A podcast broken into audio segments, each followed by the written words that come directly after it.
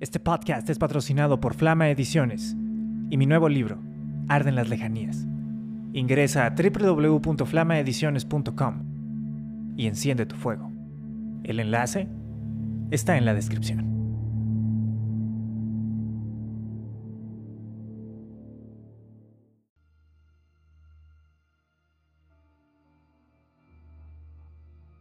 Sean todos ustedes bienvenidos a esta emisión de Desde Ninguna Parte. Esta noche, yo, el Dr.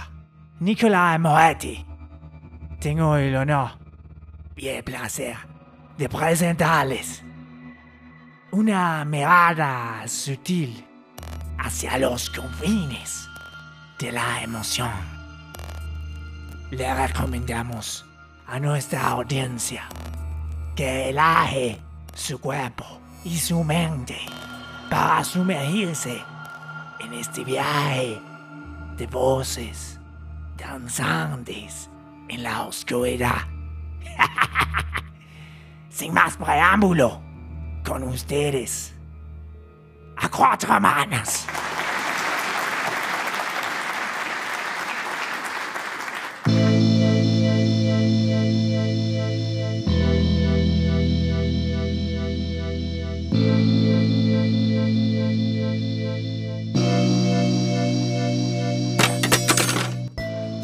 Tenue de la mañana se alcanza a filtrar por la ventana y se refleja sobre la cuchara vieja con la que ahora siempre desayuno.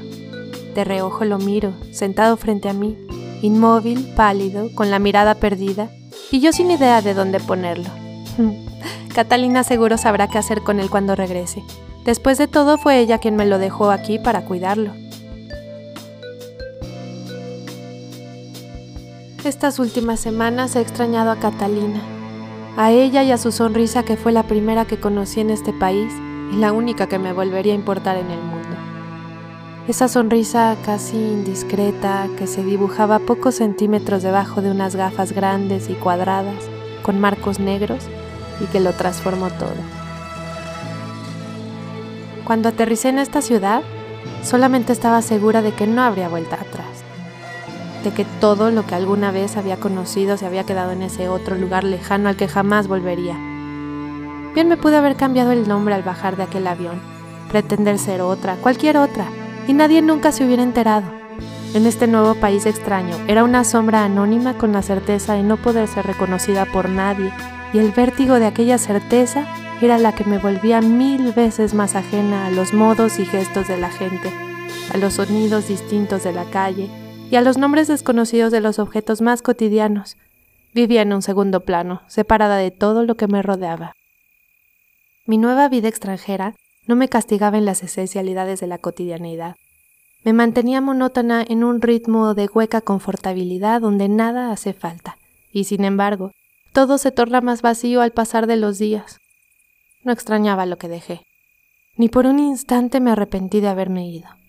Este nuevo entorno aunque lejano y solitario era, como me gustaba repetirme, la antesala de esa vida llena que tanto había soñado, esa vida que para hacer tendría que ser aquí, lejos de las viejas limitantes de la tierra que me vio nacer. Entonces llegó ella.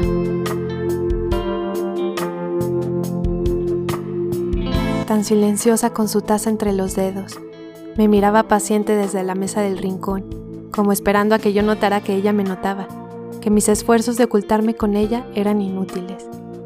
Me descubrió ahí, ahí donde yo me sentía secreta, ella llegó a adivinarme. Con su mirada juguetona me sacó de mi papel de invisibilidad y me invitó a sentarme, a charlar, a existir de nuevo, a ser vista. Catalina se acercó a mi lejanía y me preguntó quién era, Quiso saber mis pasados y presentes como si tuviera mucho de esperarme, y justamente era que una vida llevábamos de no sabernos. Tanto que entre cuatro tazas de café y medias luces acabamos por regalarnos el sumario de dos vidas tan distantes que nos hacían reconsiderar nuestras posturas adultas respecto al destino. Esa noche, las dos nos compartimos, quizá en exceso, lo que éramos y lo que buscábamos, tanto que hoy podría decir que no tuvimos tiempo de ser extrañas.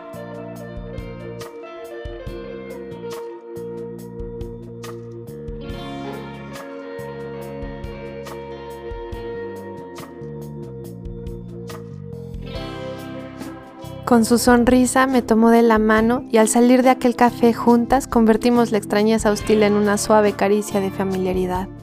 Llenamos la casa de nosotras y las calles de nuestros momentos y nuestras palabras. Los sonidos de pronto se tornaron propios y las palabras dibujaron nuevos significados en el imaginario de las dos. Este departamento, que había sido hasta entonces mi guarida de aislamiento, se convirtió en un mosaico de personalidades y entendimientos en un santuario de rituales cotidianos donde ambas hicimos y pusimos cuanto a nuestro antojo se nos dio. Las paredes se vistieron de cuadros y se desnudaron de tapices, una y tantas veces quisimos. Los cajones se llenaron de cucharas nuevas y platos brillantes. La cama la volteamos y arrinconamos, la cubrimos y envolvimos de sábanas y caricias hasta que quedara hecha a manera que cupiéramos las dos, y esto nuevo que surgía del acto premeditado de compartirnos hasta el más íntimo rincón de nuestro ser.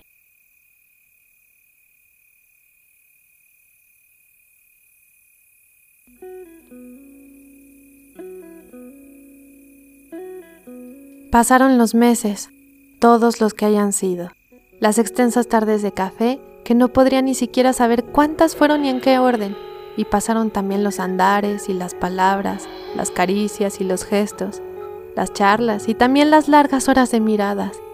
Vivimos cada una los laberintos de la otra en tiempos unísonos que se expandían y cubrían las diferentes dimensiones de nuestro existir. Esa nube de vivencias y palabras de amor se me vuelve ahora tan imposible de dimensionar que pareciera que antes de ella jamás hubo nada.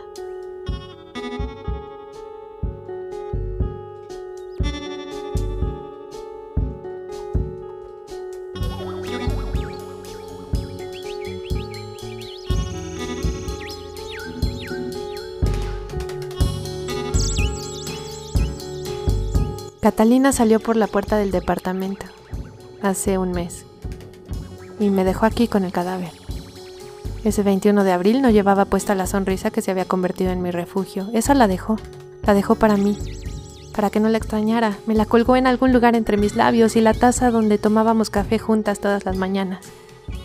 Desde entonces yo saco el cadáver todos los días y lo limpio. Lo visto y lo vuelvo a guardar para que no termine de pudrirse antes de que ella regrese y me ayude a decidir qué hacer con él. Después de todo, el habernos convertido en asesinas, aunque ella lo haya sugerido en un principio, fue cosa de ambas. La proposición de terminar con aquella vida me la hizo de la manera en la que me imagino que siempre se proponen esas cosas, sin decir una palabra. Ella y yo nos conocíamos lo necesario como para poder comunicarnos a través de los silencios. Llevábamos ya mucho tiempo practicándolo.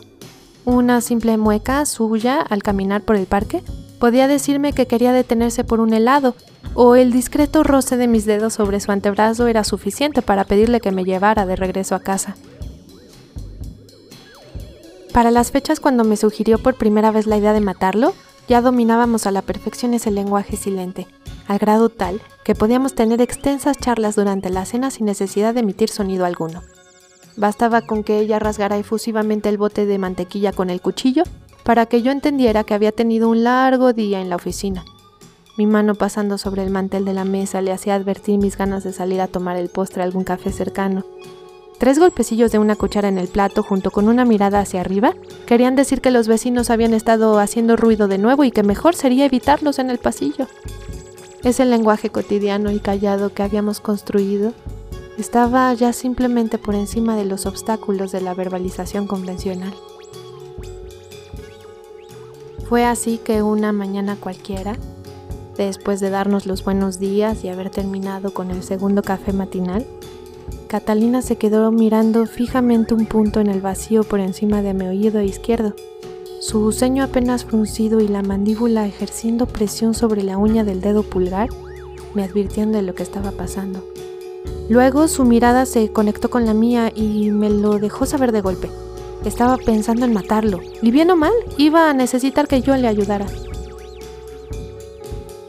En ese momento callé todo gesto de mi rostro. Estaba asustada, no lo voy a negar. La sola idea de cometer un crimen así y hacia alguien tan cercano me erizaba hasta la punta de los nervios.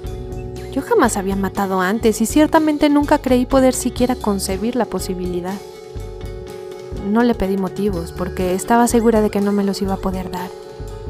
Una resolución como aquella seguramente era tan largamente meditada que de ninguna manera se le iba a poder sacar de la cabeza. Por mucho que fuera mi miedo y mis infinitas dudas, ella era lo único que me daba seguridad en este mundo. Y si ya lo había decidido, solo me quedaba ayudarla y esperar que de alguna forma resultara para lo mejor.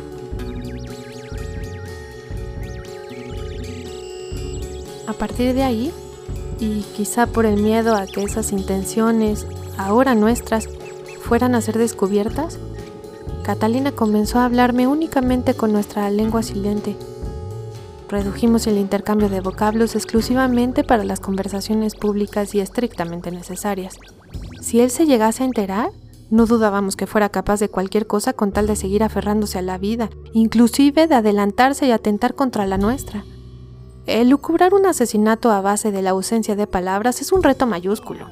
Una cosa es decirse mutuamente cuánto una ama a la otra simplemente con la estela del perfume dejada al pasar, y otra muy distinta es afinar los detalles de un embate mortífero en las narices de la víctima.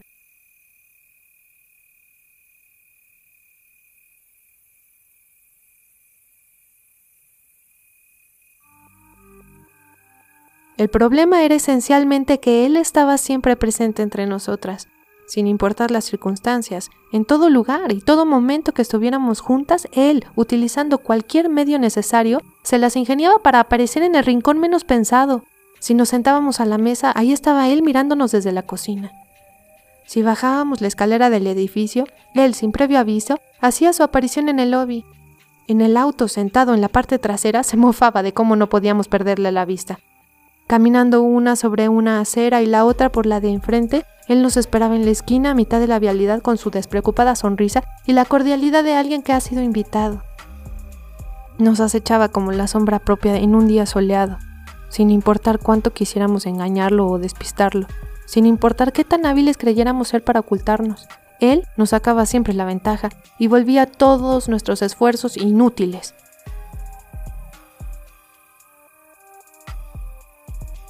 Él esa presencia continua que en un principio nos hubiera parecido de lo más reconfortante y que para ser sincera a mí nunca me dejó de parecerlo, ahora se tornaba sobre Catalina como un pesado lastre que notoriamente alteraba su estado anímico. En esos días yo percibía con claridad la tensión en su mirada cada vez que entraba al cuarto, y lo encontraba sentado en la mecedora mirando hacia la cama. Ella aparentaba naturalidad y optaba mejor por salir a la sala y sentarse a leer en silencio hasta que la luz del cuarto se hubiera apagado. Antes, al viajar en el auto hacia las afueras de la ciudad, ella lo miraba con calidez por el retrovisor al poner una canción en la radio para que ambas le cantáramos. Ahora la radio se veía también inmersa en nuestra política silenciosa y era solo en la voz de nuestros adentros donde entonábamos aquellas canciones lo que en los primeros meses de su presencia hubieran sido dulces palabras que él depositaba en nuestros oídos, para Catalina parecían resonar como molestos zumbidos que la hacían voltear al rostro hacia el primer rincón perdido que pudiera encontrar. No puedo más, me decía con el frotar enérgico de sus dedos. Me pedía ayuda desesperadamente para alejar esa presencia casi fantasmal que antes hubiera parecido ser producto de un mutuo consenso.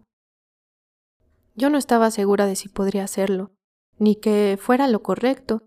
Solo estaba segura de que ella lo necesitaba, lo anhelaba con desesperación, y por ella tuve que poner mis dudas a un lado y prestarme a cometer ese crimen desalmado en contra de un inocente a quien le habíamos abierto las puertas de nuestra casa y de nuestra vida.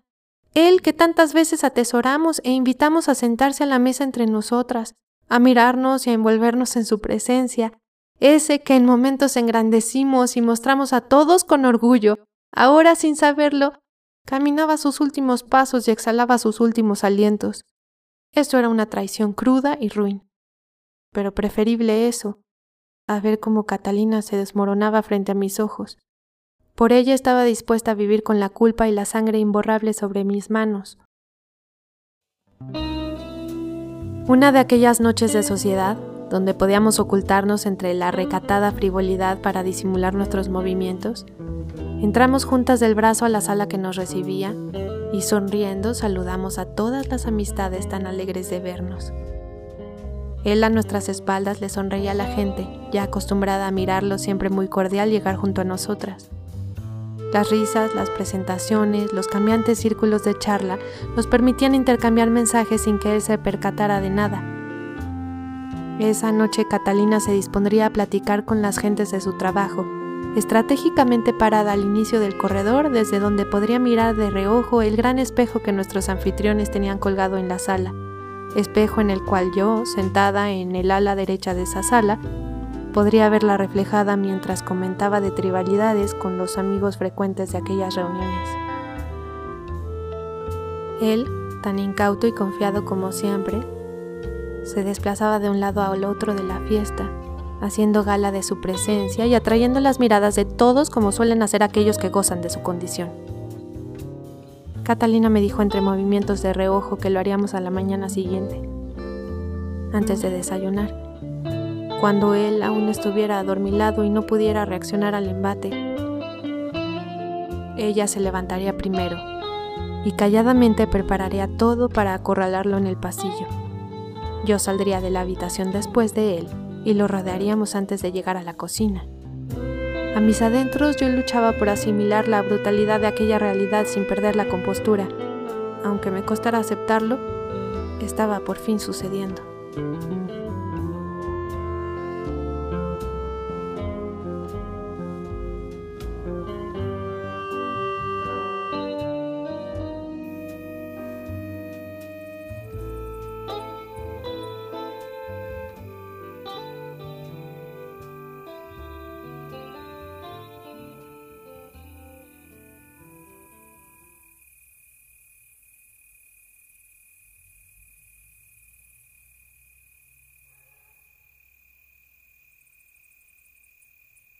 Esa noche no pude dormir. Solo cerré los ojos y esperé en silencio que el movimiento de Catalina levantándose me indicara el inicio de la fatalidad. Fueron horas largas y agobiantes.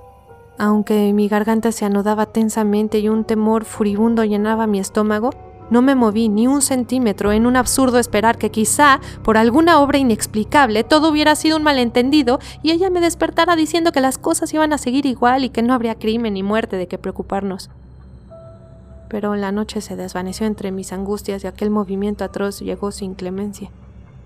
Sin abrir los ojos, sentí la desnivelación del colchón y escuché los pasos descalzos de Catalina saliendo de la habitación hacia el pasillo la señal mortífera de que todo era real. Lentamente me incorporé y apoyé mis pies temblorosos sobre el suelo. Sentí a mis espaldas como él despertaba y se disponía a atender el desayuno, pero esa mañana no habría cafetera esperando sobre el fuego ni taza para compartir, solo muerte, solo crimen. Lo dejé salir primero de la habitación y avancé a sus espaldas. Las manos me sudaban y el pecho parecía explotarme en un repique de desesperación. Al salir al pasillo, Catalina estaba ahí, decidida, obstruyendo el paso y clavándole a él una mirada de muerte. Él volteó desconcertado, buscando una explicación en mi rostro que para entonces ya se descomponía en un caudal de lágrimas. Quise decirle que lo sentía, que que por favor nos perdonara y tratara de entenderlo, pero de mi boca ya no podían salir palabras. Él trató de correr de regreso a la habitación, yo le cerré el paso. Sostuve sus brazos de sueños lejanos para que no pudiera luchar. Catalina colocó las manos sobre su cuello hecho de futuros compartidos y juntas lo obligamos a hincarse ante nuestro egoísmo, ante nuestro temor de afrontar algo más grande que nosotras mismas. Tomamos su frente de promesas de un por siempre y la oprimimos contra el suelo, lo humillamos con nuestra cobardía de aferrarnos a algo que nunca comprendimos y él, él lloró y pidió a gritos que lo oyéramos, que entráramos en razón, que intentáramos recordar por qué lo habíamos puesto en nuestras vidas en primer lugar. Pero tapamos sus palabras con silencios huecos y desplantes de soberbia. Ya era tarde para él y sus palabras. De sus calores y caricias quedaron solo vagos sollozos de agonía. En el suelo me encargué de cubrir sus ojos dolentes con indiferencias, para que no sufriera tanto cuando Catalina le enterrara ese puñal de olvidos forzados en la espalda. Su cuerpo de promesas mutuas se partió en quejidos de dolor.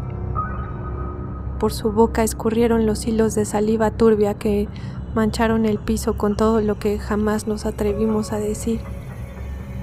Apenas se movía en espasmos de recuerdos cálidos, cuando el cruel adiós, cuando el cruel adiós cortó por fin su garganta y nos dejó a las dos con las manos manchadas de crimen cuatro manos teñidas con el rojo de un cadáver que, aunque muerto, no dejaba de ser nuestro. Catalina salió por la puerta del departamento hace un mes. Y yo me quedé aquí. Y yo me quedé aquí.